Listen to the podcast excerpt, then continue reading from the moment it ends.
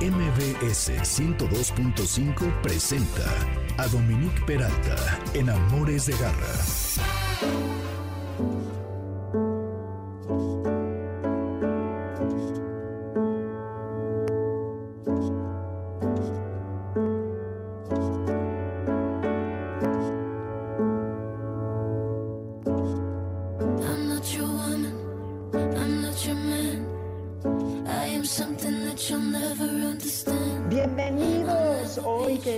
29 de abril.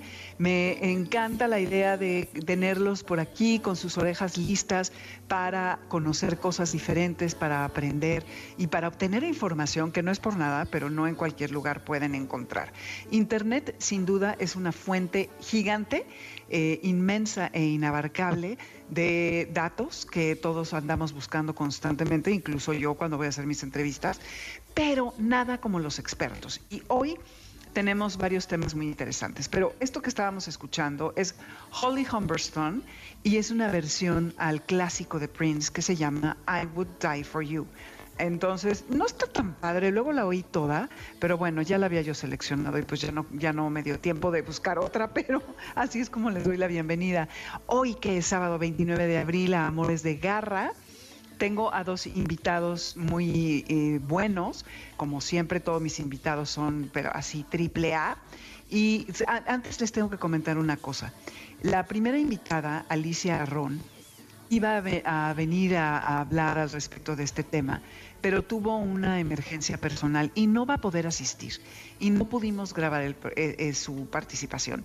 Entonces lo que voy a hacer es que voy a repetir la participación de cuando estuvo con nosotros el 22 de enero del año pasado y próximamente que se resuelva todo lo que tiene que resolver, vendrá eh, en persona a hablarnos del tema que habíamos escogido, que es homeopatía. En cambio, eh, la entrevista que se hizo en aquel momento trata acerca de la medicina veterinaria holística, un poco en este tono de cómo los animales no tienen prejuicios porque no racionalizan y entonces es mucho más fácil comprobar lo que funciona para ellos. ¿De acuerdo? Entonces, bueno, estoy segura que le van a sacar muchísimo provecho a, esta entrevista.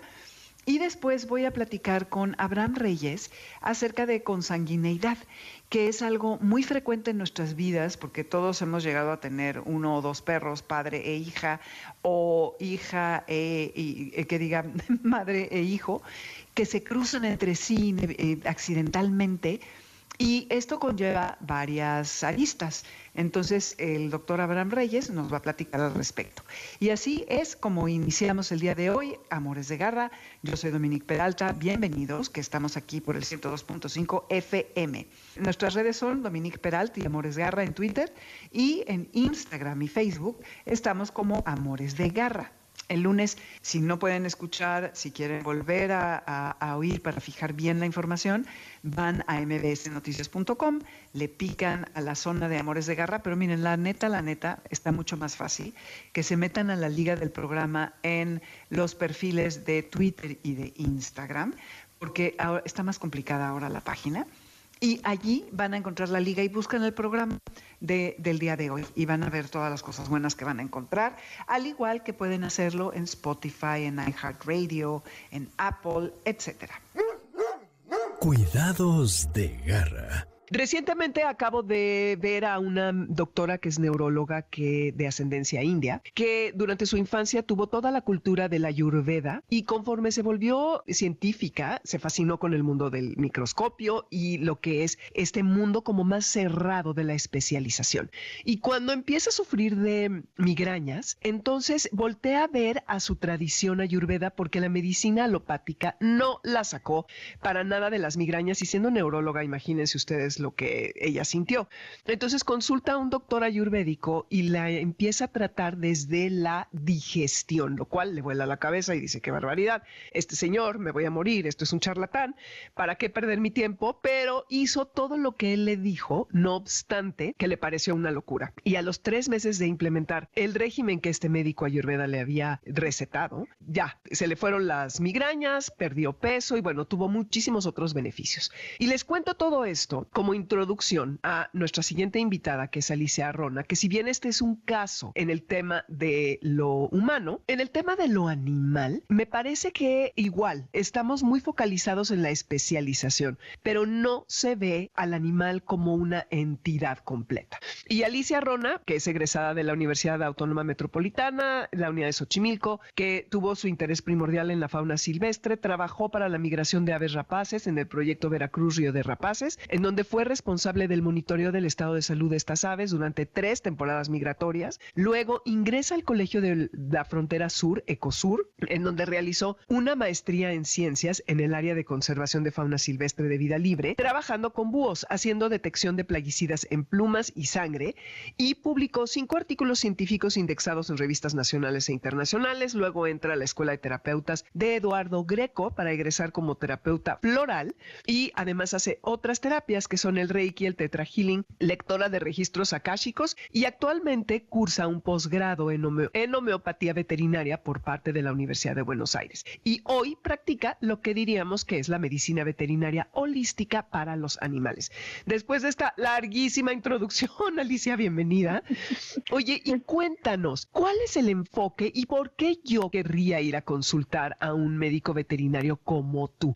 ¿Qué beneficios me ofrecería tu postura, tu visión, a diferencia de un médico veterinario tradicional? No diciendo que ninguno es mejor que el otro, ¿eh? sino simplemente distintos. Hola, Dominica. Antes que todo, pues gracias por la invitación. Y pues bueno, es una pregunta muy interesante porque en realidad eh, la idea de venir conmigo es para entender que el ser es una totalidad. O sea, yo no atiendo padecimientos, sino atiendo al ser desde las emociones, eh, el comportamiento, el entorno, la historia de vida, porque todo repercute en el estado físico. Definitivamente cuando nosotros estudiamos medicina veterinaria, pues nos enseñan una medicina muy mecanicista. Yo no estoy diciendo que esté mal, sino simplemente es mecanicista, como en el sentido de ya se descompuso el carro, llévalo al mecánico y que lo arregle, ¿no? Pero ¿en dónde queda justamente toda esa parte de los sentimientos, las emociones y todo lo que tiene que ver con el individuo, ¿no? Entonces, básicamente, hacemos una consulta totalmente integrativa. Ok, y esta tiene una postura en donde puedes ver al animal de una forma integral. Ahora, me llama la atención, ¿cómo es el diagnóstico? Porque es obviamente el dueño el que tiene que referirte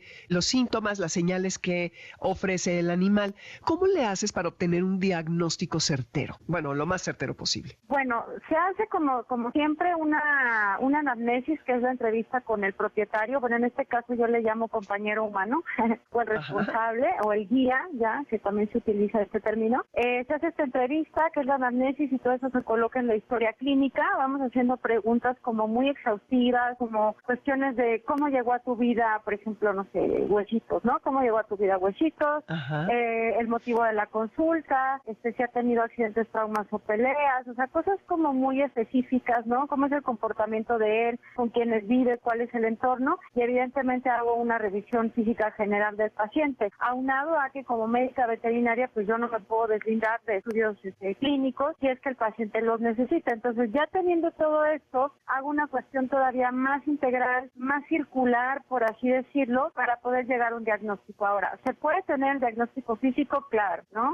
Pero la idea es que mm, yo ponerle nombre a, lo que, ¿cómo puedes decirte? A, lo que el paciente tiene a nivel holístico, pues pudiéramos decir, por ejemplo, que a lo mejor tiene ansiedad por separación o que ha sufrido abandono, pero en realidad no hay un nombre en específico, en específico, ¿no? Sino simplemente es entender el proceso por el cual está pasando el paciente. Ok, pero entonces, si el paciente tiene cáncer, ¿cómo, ¿cómo te refieres a este padecimiento? Ah, o sea, igual, o sea, es un paciente que tiene cáncer, por ejemplo, si me llega conmigo ya diagnosticado con cáncer, bueno, eso lo pongo en su historia clínica, que es muy importante, pero yo tengo que saber que, que, mm, cómo lo vive él, eso es muy importante. Primero que todo, cómo lo está viviendo él. Ah, bueno, pues ha estado, no sé, más deprimido, más cansado, no quiere jugar, su comportamiento ha cambiado. Ah, ok. ¿Y qué ha pasado antes? ¿Cómo era él antes de que empezara con ese padecimiento, no? Ah, pues él corría y brincaba, pero sucedió algo muy importante, ¿no? Eso también es bien interesante porque es muy común que muchos de los padecimientos, cáncer, este, no sé, insuficiencia renal, o sea, muchos padecimientos tengan como premisa alguna cuestión emocional y yo trabajo desde ahí, como desde la premisa que nos decía el doctor Eduard Bach, el creador de la terapia floral, que todo padecimiento físico es la puta del iceberg de algo emocional que no ha sido resuelto y en los animales pasa igual. Híjole, y además esto, la semana pasada hablábamos con una chica que se dedica al manejo de energía con animales y que justamente decía esta parte que ellos absorben en pos de preservar la armonía y que el humano, el que se quede cuidando a su rebaño, manada o lo que tú me digas, a veces ellos se sacrifican por nosotros. Pero bueno, volviendo a tu tema, entonces, ok, tú estás viendo el diagnóstico clínico, pero además tienes muchas herramientas, además de la medicina alopática, los estudios clínicos y todo esto que ya sabemos cada vez que visitamos a un veterinario. Tienes, por ejemplo, herramientas como acupuntura, aromaterapia, esencias florales en lo que eres experta igual, medicina con hierbas, homeopatía, nutrición, osteopatía, en fin, rehabilitación. Y todo esto es como más completo para que el perro, por ejemplo, que tiene cáncer o el gatito, ¿cómo lo ayudas para en su parte emocional que pueda equilibrarse? Pues sí, la idea, la idea es entender justamente que como el origen es emocional, o sea, supongamos que es un paciente que ya viene, por ejemplo, decidieron darle quimioterapia, ¿no? Ajá. Entonces, eh, yo lo que hago es, te digo, ¿cómo, cómo está viviendo él, el, eh, el paciente, eh, este padecimiento? O sea, ¿desde dónde lo está viviendo? Porque en el libro, cuando tú estás en la escuela, todo es muy cuadrado, ¿no? El paciente que tiene un hemangiosarcoma, así, ¿no? Ya cuando sales dices, es que no tiene nada que ver con el libro, pues no, porque cada individuo es muy distinto. Entonces, el punto, la manera en la que yo trabajo sobre todo es con la terapia floral. Utilizo el sistema de Bach, pero también utilizo otros sistemas como California, Australia, este Hawái, hay muchísimos más. Y ahorita que ya estoy preparándome como médica veterinaria homeopata, pues con la con la homeopatía. Entonces la idea es determinar la emoción que está viviendo en ese momento el paciente. Es bien interesante porque conforme se va dando todo este proceso, ah, es como como si el paciente fuera una cebollita. La idea es que vamos abriendo las capas de la cebollita para llegar a la raíz del problema. Y muchas veces la raíz del problema, por ejemplo, en casos de perros con epilepsia me ha sucedido que no en todos los casos, pero sí en la mayoría, por ejemplo, hay muchas discusiones, muchas peleas en la casa. Entonces ah, el paciente así lo somatiza, así es. no, es, está, eso está cañón. Oye, ¿tienes algún ejemplo, Alicia, que quisieras compartirnos de un paciente que a lo mejor hubieran tratado diversas técnicas, eh, medicina más tradicional, em, y que al llegar contigo mejoró radicalmente? Híjole, es que hay muchos, pero que, quisiera hablar de uno de fauna silvestre en cautiverio. Es una puma que trabajamos a la par, una médica veterinaria, homeópata y yo. Eh, ella le dio una parte de homeopatía un tiempo y después yo seguí con todo el caso ya con la terapia floral. Era una puma que había llegado a este lugar, eh, pues llegaba muy baja de peso, estaba con mucho miedo, mm. eh, tenía estereotipos. Las estereotipias son conductas repetitivas, como sin sentido, por así decirlo, ¿no? Como compulsivas, ajá. Ajá, como cuando a veces está caminando de un lado a otro en el encierro, ¿no? Así, por ejemplo, ella estaba caminando así, además de que tenía al lado un taller y, tenía mucho ruido, entonces todo un mm. rollo, y pues ella no comía bien, no estaba bien, y bueno, ¿qué logramos? Logramos este, mandar este trabajo al, Congreso de Ciencias Veterinarias de La Habana, Cuba, en el 2019. Fuimos, este, fuimos ponentes de este, de este trabajo porque fue muy interesante, y una de las cuestiones interesantes que vimos es que, pues evidentemente aumentó su consumo de alimentos, las estereotipias bajaron, pero algo muy relevante que se da en la fauna zoológica es un índice de bienestar y el índice de bienestar es cuando se llegan a reproducir en cautiverio. Ella no logró mm. reproducirse, pero sí entró en celo, cosa que desde que ella estaba ahí en ese lugar nunca había entrado en celo. Entonces, ¿qué te quiere decir? Que es un animal que se siente seguro para poder tener a su progenie, ¿no? Entonces, eso fue muy relevante, la verdad. Ay, qué satisfacción, está increíble. Fíjate que yo alguna vez consulté a una doctora que usa flores de baja hace muchísimos años y me contó el caso de un perico que se le murió a su compañera que era un labrador y se empezó a arrancar las plumas y ella lo trató con flores de Bach y, justamente lo sacó de ese comportamiento. Entonces sí, sin duda, son realmente muy eficientes. Y de todos estos sistemas que tú utilizas, como el Reiki, el Theta Healing, la lectura de los registros akáshicos, ¿cómo te sirven cada uno de estos para complementar tu diagnóstico? Es depende del paciente. Este, es muy curioso porque yo utilizo la técnica, es mucho también de lo que quiere el, propietario, bueno, el responsable, porque por ejemplo tuve una gatita también que fue un caso muy, muy fuerte, de una gatita que la, la responsable se sanó de un dolor terrible a nivel nivel de hígado con Reiki. Entonces ella llegó conmigo, le dimos Reiki y pues brotaron muchas cosas. Es que es muy largo el caso, pero pero lo que la gata tenía prácticamente era, la gata no caminaba, tenía accesos en las, arriba de la cola, 20 mil estudios, no sería ningún antibiótico, llega conmigo, trabajamos Reiki semanal, terapia floral y lo que sale es un enojo de la abuela de la chica en donde vivía la gata y la gata la protegió y somatizó ella misma. Cuando nosotros sacamos el enojo y lo trabajamos también, lo trabajé yo también con la responsable, la gata volvió a caminar. O sea, es que depende del caso, depende también de lo que me pidan. Ahora, la parte de los registros acásicos es muy interesante porque ahí pudiéramos indagar. Los registros acásicos es la historia de cada quien, por así decirlo, la historia de las vidas de, cada quien que tiene que ver con los campos mórficos y cuestiones así, ¿no? Entonces, va a depender mucho si no sabemos nada de la vida de, del paciente, podemos utilizar los registros acásicos para ver si nos es permitido, permitido indagar en la, en la, en la historia de vida del paciente. No va a depender mucho de. Por eso la terapia no es, no es hacia un padecimiento, sino es al paciente en particular. Ok, sí, claro. Ahora sí que cada individuo es un universo que se le trata acorde a sus necesidades. ¿Quiénes son candidatos a un tratamiento holístico veterinario? Todos, todos. Eso. Eso. ok.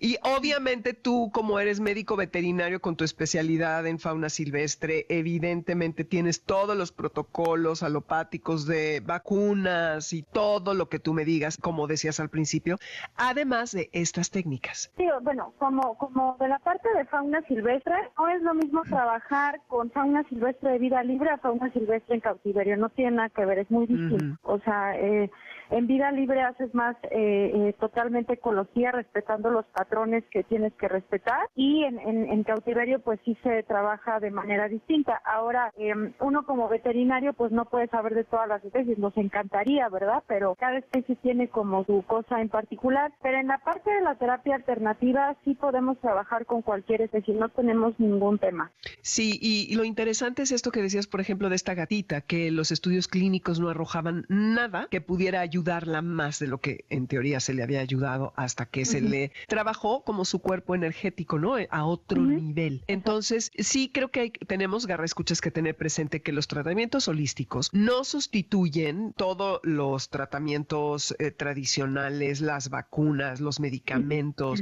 las operaciones, pero sí complementan y nos dan armas, herramientas, quizá sería más correcto decir, muy, muy valiosas para poder ayudar a nuestros animales. Sí, claro, o sea, lo que pasa es que una cosa no está peleada con la otra, o sea, la, la alopatía, gracias a la alopatía podemos operarnos, ¿no? Eso es una, una, una gran maravilla y además no funcionan igual, es muy distinto. Por ejemplo, la alopatía trabaja con el fundamento de los contrarios, antibiótico, antiinflamatorio, ¿no? La homeopatía trabaja con el fundamento de lo similar, cura lo similar y las flores trabajan desde la parte en donde tú tienes un defecto de carácter, entonces se transforma en virtud porque es totalmente alquimia. Entonces, lo que sí quisiera decir y me atrevo a decirlo es que la alopatía se queda muy corta en enfermedades crónicas. Creo que es muy buena para cuestiones agudas, pero para cuestiones crónicas se queda muy corta porque a la larga tanto medicamento empieza a fastidiar otros órganos, ¿no? Eso también hay que tomarlo en cuenta. Sí, muy interesante. Me encantaron estas tres últimas precisiones que hacen,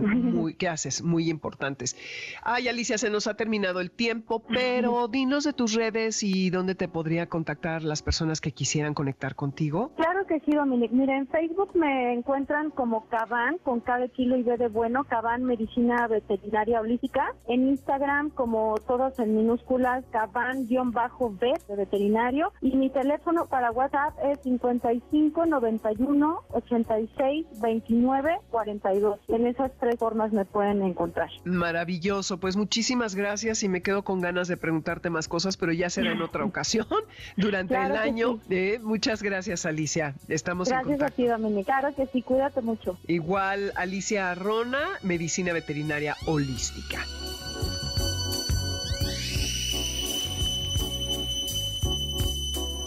Esta estoy segura que ya se las puse, pero me encanta y pensar que es de Cool and the Gang eh, abre como otra dimensión de todo lo que este grupo puede interpretar.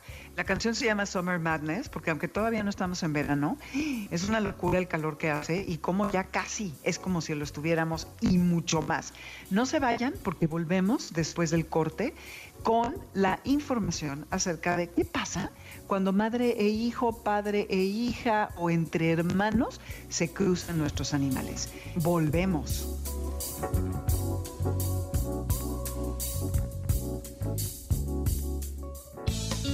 Amores de garra para los que amamos a los perros y a los gatos.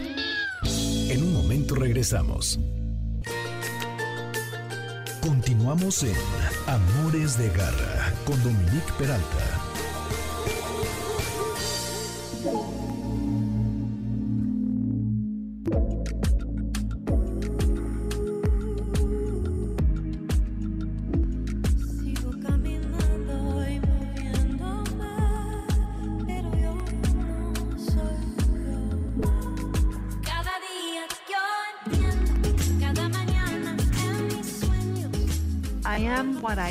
Soy lo que soy. Eso es lo que dirían los eh, cachorros de eh, madre y mm, madre e hijo, o hija y padre, o hermanos.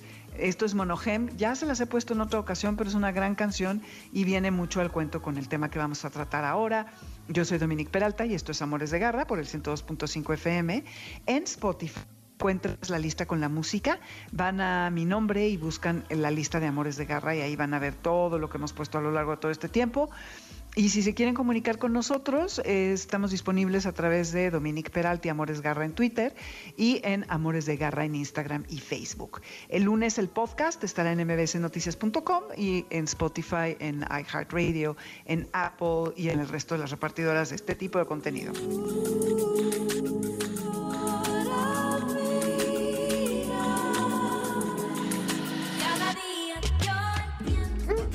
Radar de Garra. Les decía, Garra Escuchas, que íbamos a hablar de un tema interesante, que este sí, fíjense que no lo hemos tocado en el programa y que creo que es fácil que surja cuando tiene uno más de dos perros, especialmente si son evidentemente parientes. Y se trata del tema de la cosanguineidad, que es simplemente cuando animales que están relacionados, que son cercanos, por ejemplo, madre e hijo, padre e hija, hermano con hermano, se llegan a cruzar, ya sea en gatos y perros. ¿Y qué tan positivo o negativo es? Sé que hay algunos criadores que utilizan esta técnica para poder resolver algunas características en alguna raza para corregir algún defecto, o bueno, intentar corregir algún defecto genético y que no solamente sucede en perros y gatos, sino en otros animales como el ganado y que en la naturaleza los lobos, porque hemos depredado su hábitat, a veces están en lugares y parajes muy solitarios y pues no les queda de otro más que en la muy cerrada manada en la que se encuentran, eh, aparearse entre sí. Y para platicar al respecto de este tema, Está con nosotros el doctor Abraham Josué Reyes Hernández, quien es médico veterinario zootecnista egresado de la FMBZ UNAM, cuenta con maestría en ciencias de esta misma universidad, con enfoque en imagenología para pequeñas especies y asimismo es miembro de la plantilla académica del Hospital Veterinario de Especialidades UNAM y se encuentra desarrollando proyectos en el sector veterinario con perspectiva en el bienestar animal. Abraham, bienvenido nuevamente a Amores de Garra y gracias gracias por estar para hablar acerca de este tema que es interesante, para saber qué tan bueno o negativo es. Cuéntanos. Hola Dominique, ¿qué tal? ¿Cómo estás? Y es un gusto volverte a saludar y saludar a toda tu audiencia. Pues sí, la verdad es que es un tema bastante interesante y tiene muchísimas aristas, es como un, digamos, es como un gran rompecabezas, porque pues para empezar, eh, realmente, por ejemplo, el hecho de que tengamos muchísimas razas en perros, pues tuvo un, un eh, coeficiente de consanguinidad, como dices, o de endogamia, pues muy alto, ¿no? El hecho de que tengamos hoy en día perros que se parezcan muchos y sean tan diferentes como puede ser, por ejemplo, no sé, los chihuahueños o los pomeranian o los alaskas, pues tienen que ver con esa este, cruza entre parientes, ¿no? Para fijar ciertas características que pues en su momento se consideraban deseables.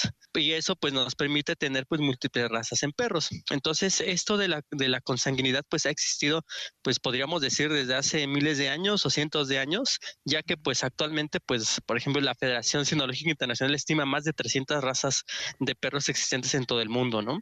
Sí, justo es lo que, lo que estaba leyendo. Y leí del caso de un gato que se llama Fanti C, que en los 60 y en los 70 aparecía recurrentemente en los pedigrís, por ejemplo, bueno, de, porque él era de la raza siamés, y que era muy deseable que un gato viniera de esta línea y que eran especímenes maravillosos los que salían de este gato, ¿no? Pero eh, el tema de que haya un pool de genes muy limitado puede causar problemas y deterioros en los mismos genes más adelante, que se pierda el vigor en la raza, que haya, no sé, algún tipo de enfermedad o, qué, pasaría. Claro, por supuesto, si una población... Eh, mantiene como estos índices de consanguinidad muy elevados, o sea, se van reproduciendo entre parientes durante muchas generaciones, pues se van perdiendo ciertas características y lo que se ha podido observar es que diferente, en diferentes especies, pues se va perdiendo distintas capacidades porque van apareciendo, podríamos decir, diferentes enfermedades, ¿no? A medida que estamos haciendo consanguíneo a cualquier, cualquier especie animal, vamos fijando otras características, ¿no? Entonces sí se ha observado, por ejemplo, en, lo, en las poblaciones, por ejemplo, de grandes felinos como leones, que estos índices de consanguinidad pueden provocar este, la eh, aparición de, digamos, nuevos parámetros, ¿no? En el aspecto de tasas de natalidad y este, en el aspecto reproductivo. Entonces parecería que de forma natural existe como un límite a la consanguinidad y podría llevar a que una especie eh, termine desapareciendo, ¿no? Eh, aún así, por ejemplo, pues existen también como ciertas eh, contrapartes o, hay otras evidencias como poblaciones aisladas, podríamos pensar, ¿no? Como de aves y demás, que pues siguen como teniendo esa consanguinidad, pero como es un volumen muy alto, de individuos, pues de alguna forma esas pequeñas variaciones que hay a nivel genético, pues puede seguir provocando que la especie siga prosperando, ¿no? Pero si fijáramos características muy específicas o genes muy específicos, eh, sí tenderíamos, por lo que se ha observado, a que esas especies o esas razas pudieran llegar a desaparecer, ¿no? Sin embargo, actualmente en lo que son este, razas de perros o gatos, como existen pues millones de, este, de animales de una sola raza que podemos clasificar por sus expresiones este, del fenotipo, pues eh, actualmente no existe como algún riesgo de que alguna de ellas pueda desaparecer por esta característica. Sin embargo, lo que sí se ha observado es que eh, esto provoca pues la aparición de enfermedades muy específicas por ciertos tipos de raza, ¿no? Por ejemplo, perros de menos de 20 kilos están muy predispuestos para enfermedades cardíacas. Entonces, eso es como también otro aspecto importante del estudio de cómo se comporta esta transmisión de genes entre las poblaciones. Híjole, es muy complicado. A ver, mencionabas generaciones de, consanguineidad o eh, decías otra palabra que era endogamia, ¿verdad? ¿Es endogamia? ¿Es lo mismo? Sí, sí, sí.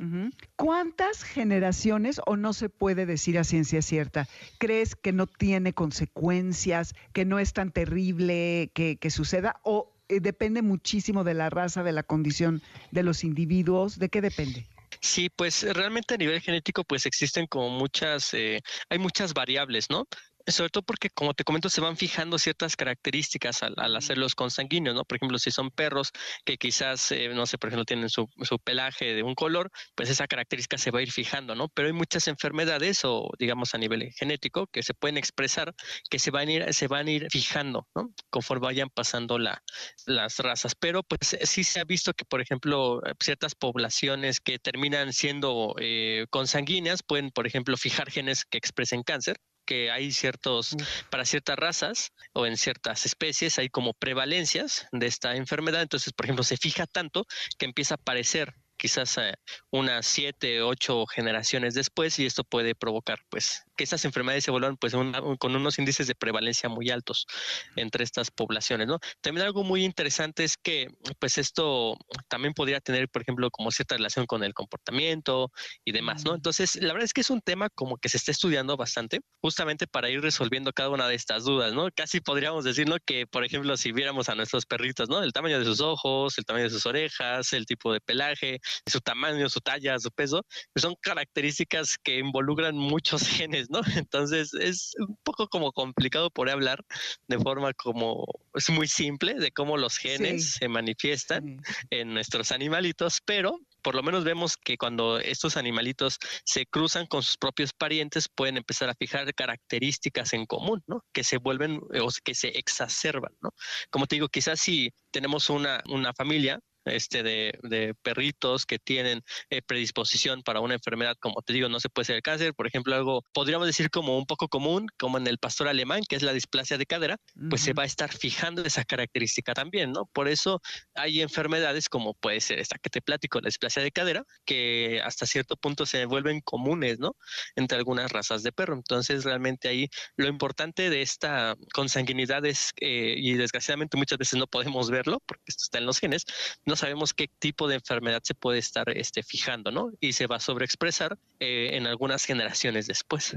Eso está tremendo. Pero también entiendo que una consanguineidad controlada puede ayudar a arreglar algunas características como por ejemplo o a mejorar el que la vaca dé más leche, el que sea más delgada o más eh, grasosa eh, el animal, que tanto crece, ¿no? Eh, su índice de crecimiento pues, pero bueno, eso lo tienen que hacer expertos. Entonces, por lo que estás diciendo y procurando que evidentemente nosotros queremos siempre lo mejor para nuestros animales, no fijar enfermedades porque no sabemos en qué momento van a suceder. Ya ves que hay, ciertas cosas que se saltan generaciones, como eh, ciertas enfermedades, ciertas características, en humanos incluso.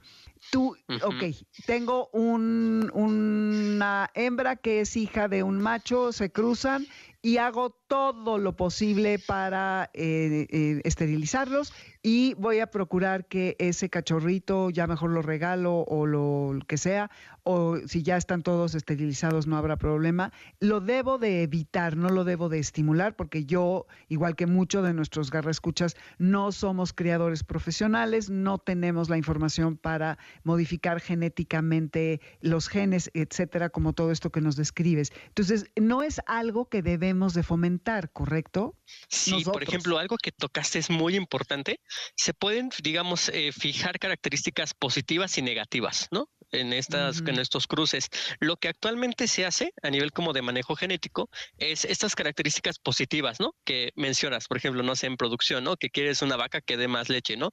Entonces lo que tú haces es que emparentas a un macho y una hembra que no sean quizás de la misma población, pero que sí compartan, o bueno, digamos como una población quizás como misma descendencia genética, pero que compartan una característica buena en común. Entonces, por ejemplo, eso te permite mm. disminuir tu coeficiente de consanguinidad y fijar una característica positiva, de tal forma que no caes en los problemas que conlleva la endogamia pero sí puedes, digamos, como favorecer algún rasgo en particular, ¿no? Actualmente, por ejemplo, lo que se está buscando, eh, por ejemplo, en algunas razas como el bulldog, que, que, tienen problemas como por su, este, por su cabecita un poquito chata o por sus vías aéreas un poco pequeñas, pues es empezar a fijar rasgos positivos, ¿no? Entonces, se empiezan a seleccionar perritos que tienen una, una, digamos, un estado de salud adecuado, que expresan un estado de salud adecuado, aunque no sean de la misma línea familiar, y los van cruzando con otro perrito que también tenga estos rasgos positivos y entonces así es más probable que aquella descendencia pues fije esas características positivas, ¿no? Entonces lo que hacemos ah,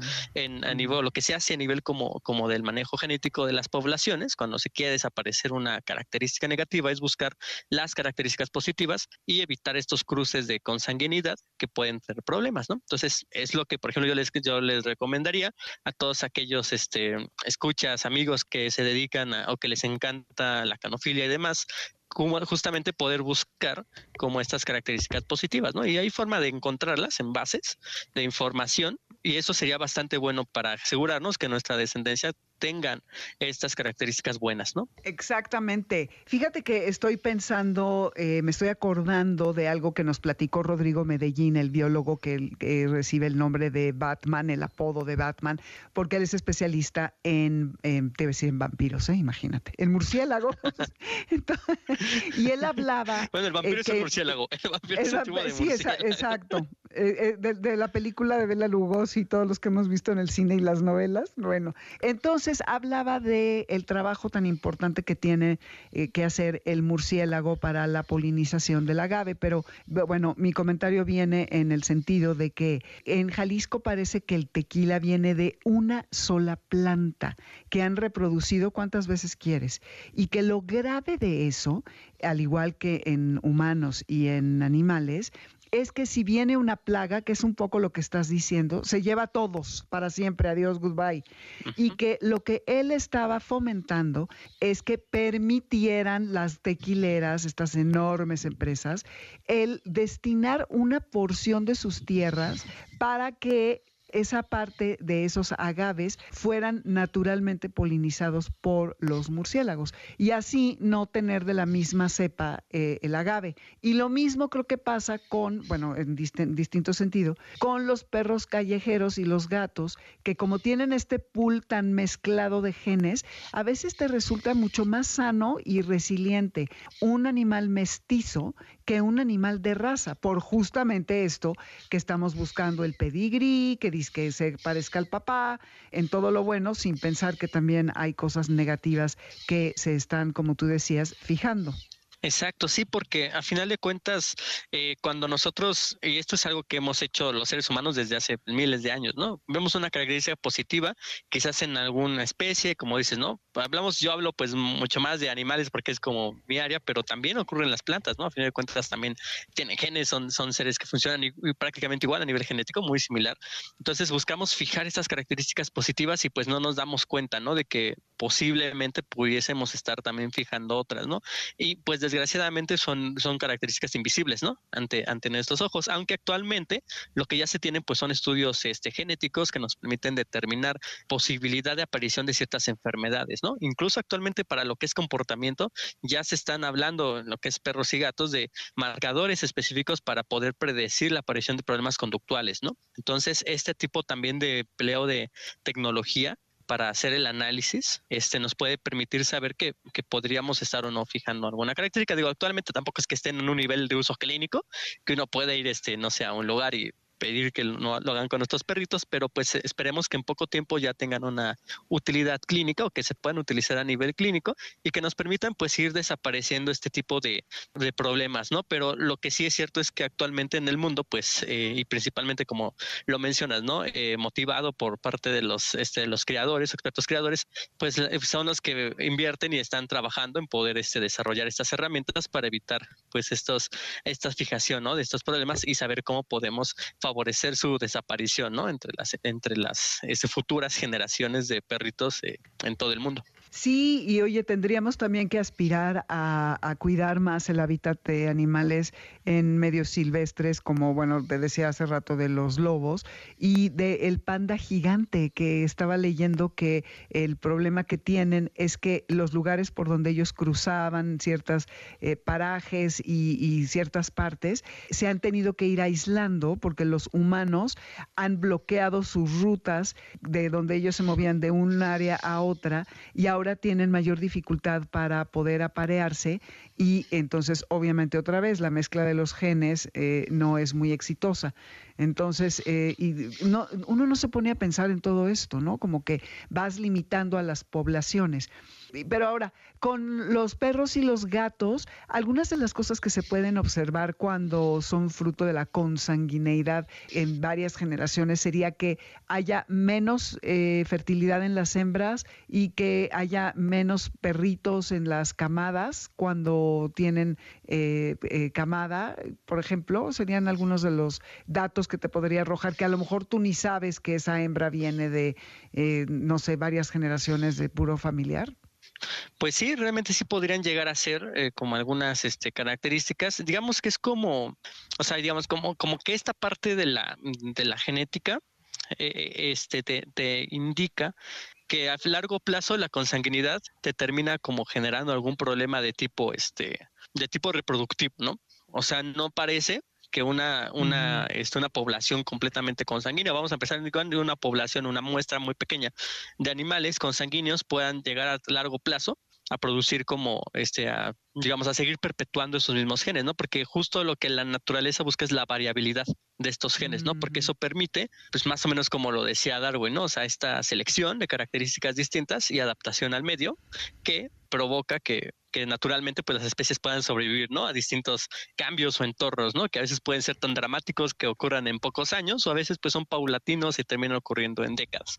Entonces, digamos que parecería que no existe como tal en la naturaleza una forma de que una familia consanguínea por muchas generaciones pudiese mantenerse en un estatus reproductivo adecuado, ¿no? Pues así se han visto que aparecen este tipo de, de enfermedades. Ok, Ay, qué complicado, ¿eh? Y en esta, en este afán que tenemos de querer manipular y cambiarlo e intervenir todo, es difícil, ¿no? Resistir esa tentación. Una cosa es un accidente, pero otra cosa es ya meterte como los criadores a, a programar y todo, que está padrísimo cuando, como tú mencionabas, quieres corregir algunas cosas y eso está muy bien. Pero cuando te sale tanta displasia de cadera, por ejemplo, en los pastores alemán y que ahora creo que ya varias razas grandes ya padecen de esta enfermedad, pues es terrible, ¿no? Porque hace muchos años consulté a un doctor Gabriel, ay, no me acuerdo cómo se apellida, que está en el sur, que fue como de los primeros ortopedistas de perros, me decía que en México casi habría como punto no sé qué por ciento de pastores libres de displasia y que la mayoría, casi todos tenían displasia, ¿no? Porque pues estaba muy eh, manipulada la raza, tristemente. Claro, claro. Seguramente era el doctor Gabriel Ramírez, a quien le mando un saludo. Sí, el gran doctor mm. Gabriel Ramírez, una leyenda de la ortopedia en México. Sí, pues fíjate que, por ejemplo, se están haciendo cosas para evitar eh, la prevalencia de ciertas enfermedades. Por ejemplo, actualmente la Federación Sinológica Internacional establece que estos, digamos, perros con pedigrí, como dices, ¿no? Que son como con, con certificación y demás, deben ser libres de displasia de cadera para poder ser aptos mm. para reproducción. ¿Por qué? Porque se está buscando desaparecer esta enfermedad de la población de pastor alemán. Posiblemente en varias generaciones de seguir con esta tendencia positiva, pudiéramos ver ya la erradicación completa de la enfermedad en pastor alemán, o una prevalencia muy baja. Este, porque digamos que se está buscando desaparecer tanto displasia de cadera como displasia de codo. Entonces, actualmente, pues un creador que desee eh, como reproducir pastor alemán le van a solicitar que no tenga estas enfermedades, ¿no? Entonces, se está haciendo, digamos, como todo un trabajo a nivel como de la crianza de las razas de perros y gatos para disminuir estos problemas. Lo mismo te digo, ¿no? En el caso del bulldog, que sabemos que es un perrito que, que padece de muchas condiciones, pues ya se está mm. trabajando para buscar que los futuros bulldog ya no posean estas características negativas y empezar a buscar fijar características positivas y como te digo, sin hacerlo entre su misma población, sino tomando este, este digamos, como ejemplares de otras líneas genéticas que puedan permitir disminuir los índices de consanguinidad, ¿no? Porque como te digo, la consanguinidad como que no es compatible con la naturaleza a largo plazo. Eso está buenísimo. Ojalá que así sea, porque hay varios efectos importantes, pues, a modificar. Entonces, podríamos decir que en conclusión, Abraham, no permitamos que eh, entre parientes, hija, eh, sí, hembra, hija con su padre, macho eh, se cruce o viceversa la madre hembra con un macho hijo o entre hermanos, si lo podemos evitar, evitarlo. No juguemos a ser Dios, quienes no tenemos la experiencia, y tampoco hay que eh, hacerse los muertos, los locos, de que, ay, pues si ya hay un defecto, está tan bonito este perrito, no importa, tiene displasia de cadera, pero no importa, vamos a cruzarlo. Entonces, también nosotros podemos en ese sentido, si nuestro animal no está bien y lo queremos cruzar, que hoy casi es un sacrilegio, siquiera pensar esto, cuidar de saber que no haya defectos que se puedan seguir pasando, ¿no? Y pues admirar la variedad en la naturaleza, como tú decías, aspirar a ello. Y por esto mismo los animalitos mestizos son una gran opción. Muy bien, pues eh, ¿tienes algún pensamiento final que agregar? No, pues, pues muchísimas gracias por nuevamente y espero que pues podamos en el futuro seguir este platicando y de de cualquier tema o cualquier duda que en las cuales yo les pueda aportar alguna alguna cosa. Y pues sí sobre todo eh, pues cuidar mucho como como estos emparentamientos porque también digamos a nivel como te digo a nivel conductual se está observando que que también por ejemplo se fijan estas características no perros quizás de talla pequeña que todos conocemos como que ladran mucho no como los pomeranian o este o los husky que aullan mucho también no porque son características que también se van fijando. Entonces ahorita hablamos por ejemplo de, de rasgos visibles no quizás en niveles este, fenotípicos, pero también el comportamiento tiene su propia, su propia cuestión, ¿no? Ahí que puede ser necesario también como, como, como entender. Y pues la verdad, este, pues sí, cuidar mucho, amar a nuestros animalitos y claro, pues este, buscar siempre, ¿no? Que estos este, perritos que no tienen casa, pues terminen en algún hogar, pero sobre todo que reciban mucho amor, porque creo que eso es lo más importante para cualquier perrito, tenga pedir o no, recibir mucho amor y cariño por parte de nosotros. Absolutamente de acuerdo. ¿Tus redes a dónde te pueden conectar si alguien quisiera comunicarse contigo? Claro, este pueden comunicarse este conmigo o con mis compañeros este de CUF Veterinarios de la Conducta.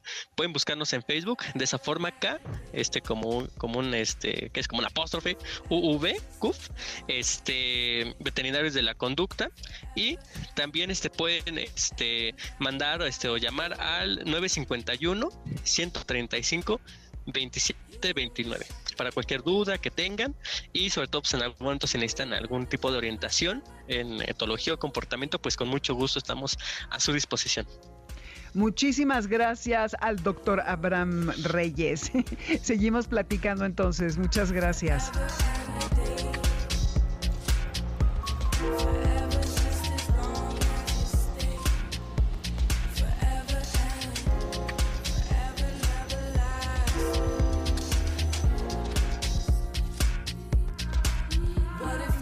Eso fue todo por el día de hoy. Le mandamos un abrazo cariñoso a Alicia Arrona, que vendrá próximamente en vivo a platicar con nosotros acerca de homeopatía para animales. Y nos vamos con esto de drama que se llama Forever and a Day. En Spotify tenemos la lista con la música. Les recuerdo, bajo mi nombre, buscan la del programa. Y en nombre de la manada de Amores de Garra los saludamos, Alberto Aldama, Felipe Rico, Karen Pérez, Moisés Salcedo, Adriana Pineda y Víctor Luna en los controles. El martes nos escuchamos con Jessie en Exa entre ocho y media y nueve. Y el próximo sábado no va a haber programa por una transmisión especial, pero dentro de dos estamos allí en vivo y a todo color. Y quédense porque viene Líneas Sonoras con Carlos Carranza. Ahí se ven.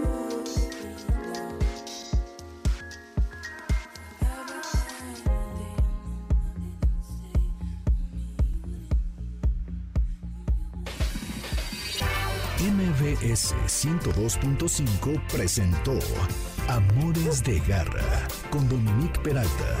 Te esperamos el siguiente sábado a las 2 de la tarde por MBS 102.5.